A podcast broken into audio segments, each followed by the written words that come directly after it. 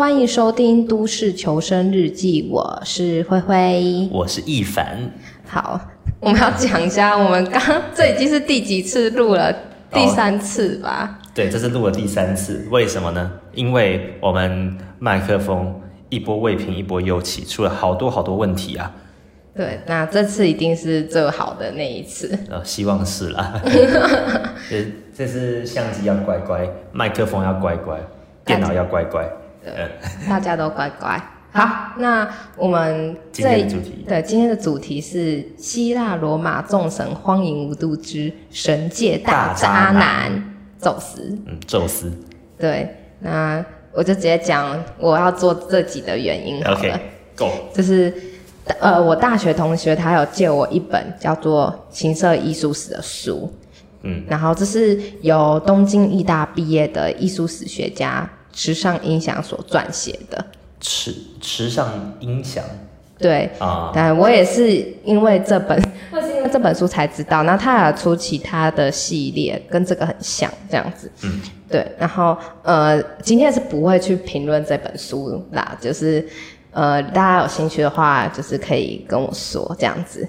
好，那呃。因为这本书它只有三六章，然后它有快三章都在讲述希腊罗马神话里面神的故事。嗯，那这个神呢，就是那个风流的男人，就叫宙斯。嗯，okay, 风流的男神啊。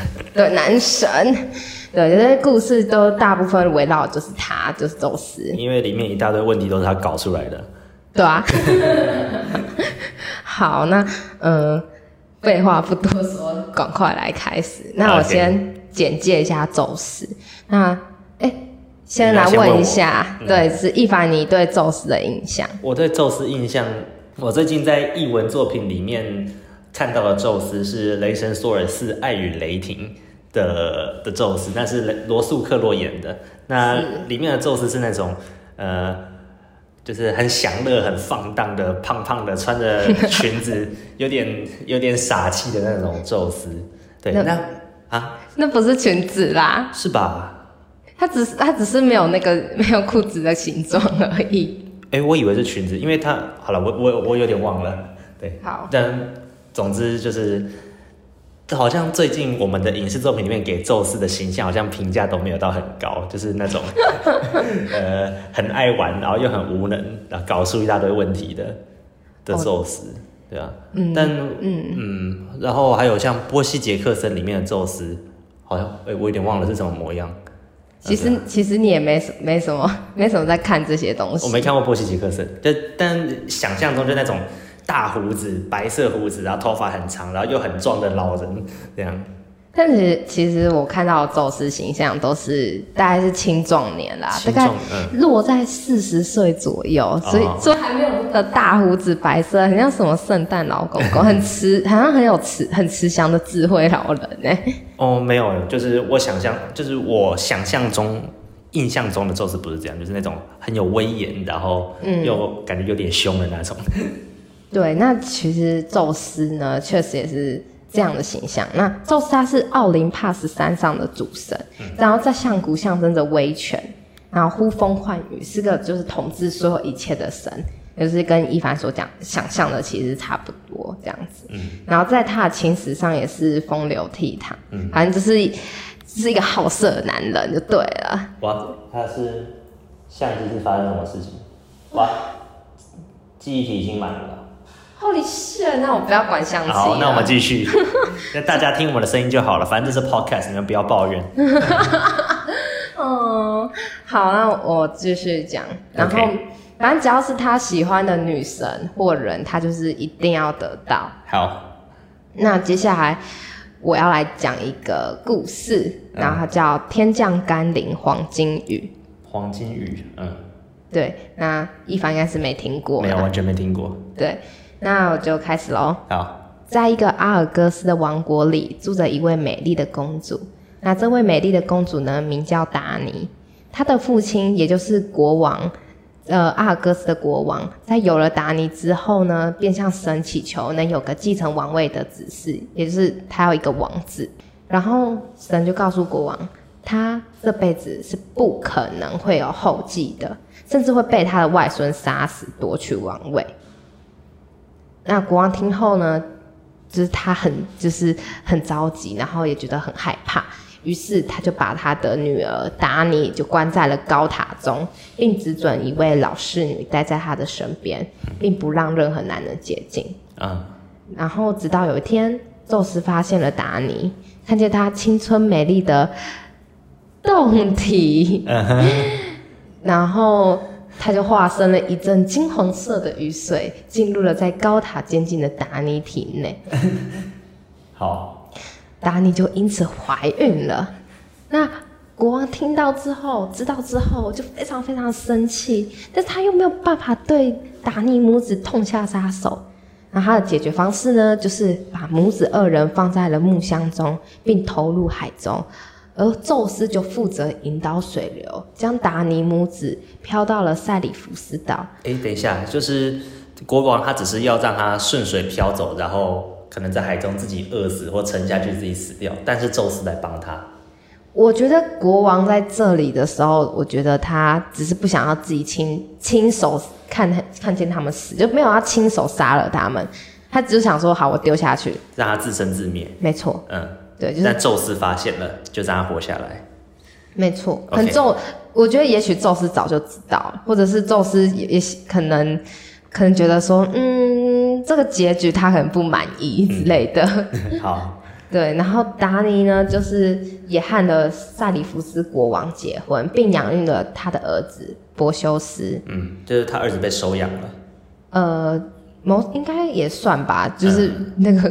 嗯那个国王塞里福斯岛的国王，哦，柏修斯就那个神话的英雄嘛。没错，嗯、那柏修斯就是斩杀蛇蝎美人美杜莎的英雄。嗯，啊，美杜莎她就是她蛇发女妖啦，不是蛇蝎美人。蛇发女妖、嗯、啊，对不起，对对，反正就是头发是蛇啦。对对，头发是蛇，反正就男生看到那看到她就会变石头。嗯，对，然后在一次的织田兵比赛，然后意外砸死了一位男人。然后那个男人呢，就是阿尔戈斯国王，也是达尼的父亲，也就是柏修斯的阿公。哎呀，对，那你听完这个故事，你有什么感想？呃，有几个感想，就首先就是这个宙斯防不胜防啊，不是吗？就他人家、啊、人家都已经在高塔里面了，然后。要要要怎么防呢？就是穿雨衣，就真的只能穿很具体的雨衣才能防住。对啊，然后我想说，那个宙斯他感觉好像不是为了爱，或者是嗯情感上的的连接，或者是可能感觉甚至连性快感都不想都不需要，他只是想要有那个权利的感觉，就只是赋予那个女人怀孕的权利。就是很像某种，就是我就是可以当播种者，对，就是这样而已。我感感觉他只他要的只是那个权力的快感而已，他不需要爱在这里，或或性快感，感他这个过过程中好像也没有性快感啊，对啊。在呃在画里面是确实你看不到宙斯究竟有没有性快感啊，对啊。然后然后我突然想到，就是这既然是黄金雨的话，那应该会淋到很多人身上。可可是只有一位老侍女在旁边呢。对啊，老老侍女她应该也会被淋到，然后旁边的就是周遭的居民啊，哦，对啊，可是方圆几公里之内就是啪啪啪，全部都生育率特别高。哎，可是我我觉得，可是他就那个国王阿尔戈斯的国王就已经讲，就是讲说他把他女儿监禁在高塔上，反正说不定只下在高塔上。对啊，哎，宙宙斯。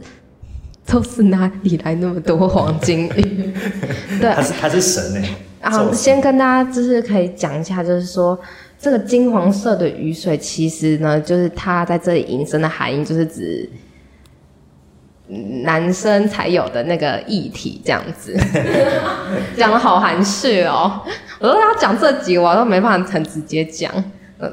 比较保守一点。哎呀，这种这种比较直接的，我们留给一凡讲就好。都是讲渣男的故事了。好，反正就是我自己看，觉得看那么多现代渣男故事都没有这个神厉害。因为宙斯他就标准的售后不理啊。嗯，其实这也真的是售后不理的。对啊，就是但是有一个很很神奇的点是，他有帮塔尼找到接盘，就是俗称接盘仔。嗯，那毕竟他是神嘛，他他想干嘛就干嘛。也是，他可能只是单纯的说，嗯，我不喜欢这个结局，我决定找一个男人跟他结婚这样子。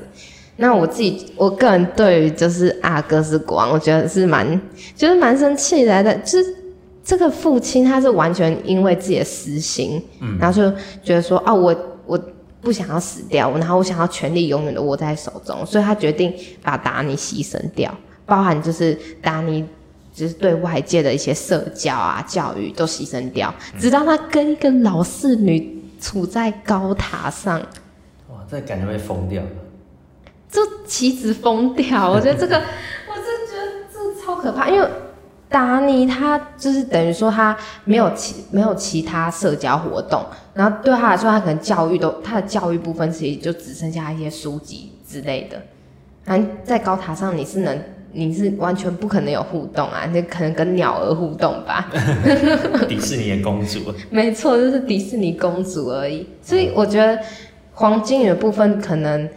他也没有办法分辨一样，他确实是，如果今天天空上下黄色雨，我会马上觉得很奇怪，嗯，就可能赶快走啊，或是找东西遮。可是达尼也许他更不知道，他可能觉得黄金雨觉得哇好美哦、喔、之类的，就这样而已，就是决定让他是淋一下这样子。而且这个国王他也没办法跟神作对啊，他就是。哎、欸，对，这是一个权力不对等，完全就是宙斯，他就用权力就到处拈花惹草，人家没有都没有办法阻挡，好可怜哦，这些人类，就是他的玩物。可是我觉得很奇怪的是，就是父亲，他父亲知道，就是没有很他很生气的点，不是因为宙斯让他女儿怀孕，是因为让他可能会失去权力跟失去他的性命。嗯。他就觉得，这女儿对他来说就只是一个物品而已，可能是拿来外交用的。就是对他来说，我想这个国王他的智商大概没有很高吧，因为想说，反从那个预言来说，反正他他最后也是因为意外死的，那他不如就爽爽的过一辈子，然后就这样子等那个哪一天意外降临，反正人生不就这样吗？而且重点还有个重点是，他竟然是相信神的人。那他，那他怎么还会就是觉得不可能实现？我也不知道。而且，而且为什么你会站在会被铁饼打到的地方？哎、欸，可他是不是意外被砸死？就是就是有这么离奇的故事啊？对啊，就我们在运动会里面，我们有谁会站在铁饼的射程范围之内？你有没有想过，可能是博修斯乱丢，还是博修斯其实知道他他的阿公长怎样，就决定故意丢丢那个方向，有砸中就砸中，啊没砸中就算了。我也不知道。对，反正我自己是觉得说，嗯，这个故事里面是，是有两个人才是很可怜，就是一个是一个是达尼，嗯，还有另一个是达尼后来的老公。达尼后来老公还好吧？可是他，可是。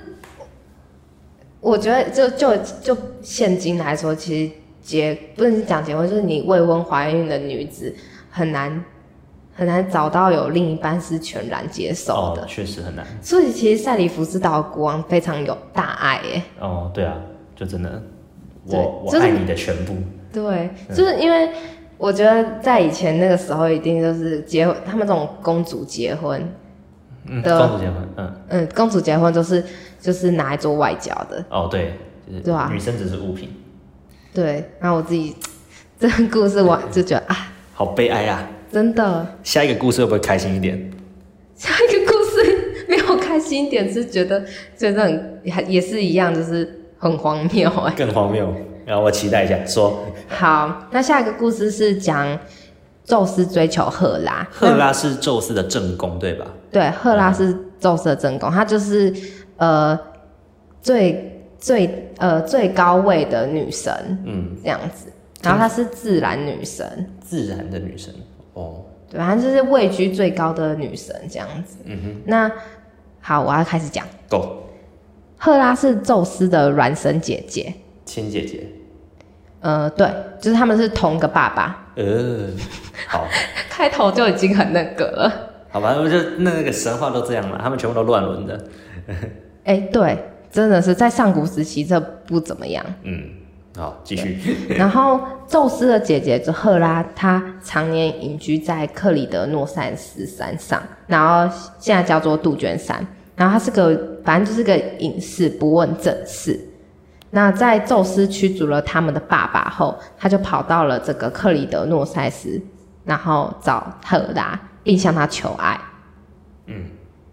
那但赫拉她并没有答应，于是呢，宙斯就在大雨中变身成一只可怜巴巴、羽毛凌乱、看起来孤苦伶仃的杜鹃鸟，然后钻进了赫拉的胸口。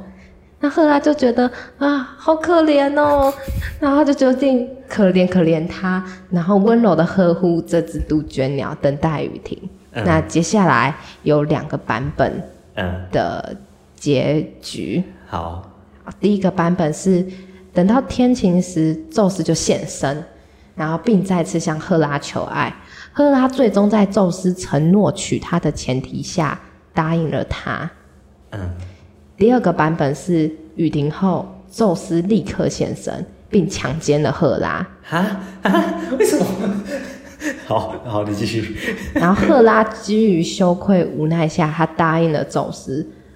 之后呢，赫拉就定期在阿尔戈斯附近的卡纳萨斯泉沐浴，从而获得获得贞洁。啊，重新获得贞洁。对。哦，好大男人主义的思想哦，好可怕，受不了，真的。好。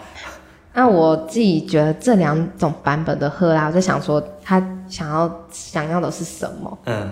那我觉得第一个版本就是。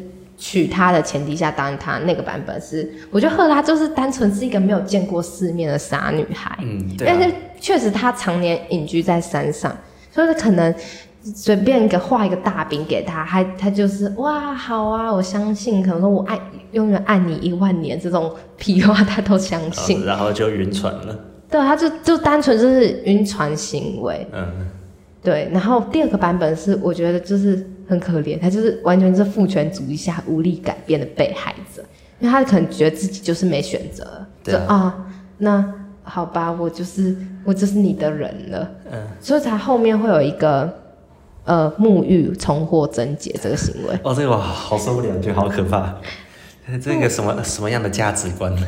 就是就是可能我也不懂了，到底那个贞，它的重点为什么是那个贞洁？嗯，而且而且为什么他需要？他为什么不能就是拒绝他？被被强暴啊？对啊，被强暴为什么还要答应？这、oh, 是一个，就是他是伤害他哎。斯德哥尔摩症候群吗？我不知道啦。哎、欸，好像有可能哦、喔。嗯，不过我在想，既然宙斯他有能力强暴赫拉，那他应该也是有能力能够把就是强迫赫拉跟他结婚吧？我想。强迫赫拉跟他结婚哦，对，对啊，他他已经众神之王，他有就是无敌的力量了，他能怎么办？可是感觉这样子听起来，这两个故事的女生都好像没有选做选择的权利。嗯，古希腊嘛，感觉就是这样。就是女女所有的女神女人，对啊，就是最后也只是男人的附属品。嗯，就被男人征服的玩物嘛。可是。其实，在宙斯，嗯，呃，要跟赫拉结婚之前，他已经是，他就是已经是这副德行，已经哦，就是就已经是那样子，很风流这样子。哦，对啊，他一直都是吧？对啊，一直都是。可是我一直很很好奇的点是，为什么他要向赫拉求婚？为什么他选择了赫拉？没，这我还真的不知道哎。就是他就是。他就是这很风流，但是每次去哪都像小狗做记号一样，都要留下留下播种，你知道吗？都要留下一点痕迹。嗯，他就已经是个神级别的渣男。哎、欸，那我我刚刚突然想到，什么？就是为什么宙斯要等雨停才突然现身，然后强暴赫拉？他在雨中也可以强暴赫拉。好，这无所谓。小鸟、欸，哎。对啊。哎、欸，可是，一阵雨都可以的。对啊，无所谓吧。他好了，我也不知道，反正这个不。OK，哎、欸，这好好问题，但不知道哎、欸，为什么？但是我自己我自己都在有在猜，就是说，就是宙斯他可能还是，我觉得他也是为了自己，他跟赫拉，因为他并没有因为跟赫拉结婚而就此就是浪子回头，回归家庭生活，然后他还是一样很风流，所以我觉得他应该是要继续巩固自己的位置，就是要有后继，要有人就是继续当他的这接班人。日后有个，呃，可以算正式的接班人。印象中他好像没有指定接班人，他一直都是那个神王吧？因为神没有那个嘛，没有不会死，不会死。嗯。可是那这样，他到底冲啥要结婚啊？他又不，他不需要，他他要的到底是什么？是因为赫拉最后会，因为赫拉在一开始是这么温柔，可是因为宙斯一到处就是乱播种，所以赫拉最后就变得很神经质。就是变了个吃醋女神这样子。嗯，其实我会想到，我之前看过有些心理相关的文章是在讲说，呃，那些男孩们他们要成为成人的那个很重要的一个门槛就是性。嗯，嗯对，透透过性来证明他成为一个成人了，成为一个大人了。我想宙斯他感觉有点像是那种。嗯心里还是小小男孩，所以他好像有种焦虑。他就算他有他就算有了很大的权力，但是他心里还是那个小孩，所以他很焦虑，说要让大家觉得或大家看得起他吗？所以他需要这样的到处播种的来有那种成人的安全感。我猜啦，我我我不确定。所以他只是想要证明自己，就是很我就是有这个权利。嗯就纵纵使他已经是众神之王、众神之神，他还他也有必要做到，就是，嗯、呃，我我要透过就是不断的做记号来告诉你，就是我是神。对，我感觉是这样，就像就像这两个故事都是，他就是强迫来让人家怀孕，让人家屈从于他，哦而已。对，就是他他有了权利，然后就找需要运用的地方。嗯，而男孩成为男人很大一个门槛就是性。呃，我我想，我觉得我想把这两个连接在一起了，但我也不确定，因为我也不是智商师，因为你也不是宙斯。对啊，对，嗯，好但嗯，可以理解，就是一个本来在对异性很自卑的人，但当他突然有了。魅力或吸引力的时候，有那个选择权的时候，那他应该都会去寻找他这个选择权可以运用的地方。嗯，那他选择就是播种这样子吗？对啊，对啊。我觉得就算我们现代人也是啊，就像那个，就我就总之，我觉得宙斯他就很像一个拥有很大力量的凡人，所以其实，嗯，这样讲可能有点政治不正确，所以我其实不会。我会有点理解王力宏为什么会变这个样子啊？就是你知道王力宏他就是劈腿，他这个、啊、他是个很大，他就是一个超级大渣男。嗯，那想象说一个凡人，他有突然拥有这么多权利，然后有了这么多钱，然后这么多美女对他投怀送抱，然后这么多人要就簇拥着他，把他拱上那个舞台中央。是，对啊，那。这样的这样的权利会把一个人腐化到什么程度？他就是对他来说，呃，要要扎别人是轻而易举的事情。哦，对，那想象一下，啊、好，好罪恶哦。对啊，就既然是王力宏都都已经可以这样了，那宙斯就是有至高无上的权利。反正宙斯爱干嘛就干嘛。对啊。哦，好像。蛮有道理的哎，嗯、如果如果我有突然有那么多权利，我应该我应该会变成大坏蛋。很可能啊，因为所有人对你来说都是刍狗跟草芥。不会的，我还是我还是会好好的对待我周遭的人。嗯，应该吧？不知道。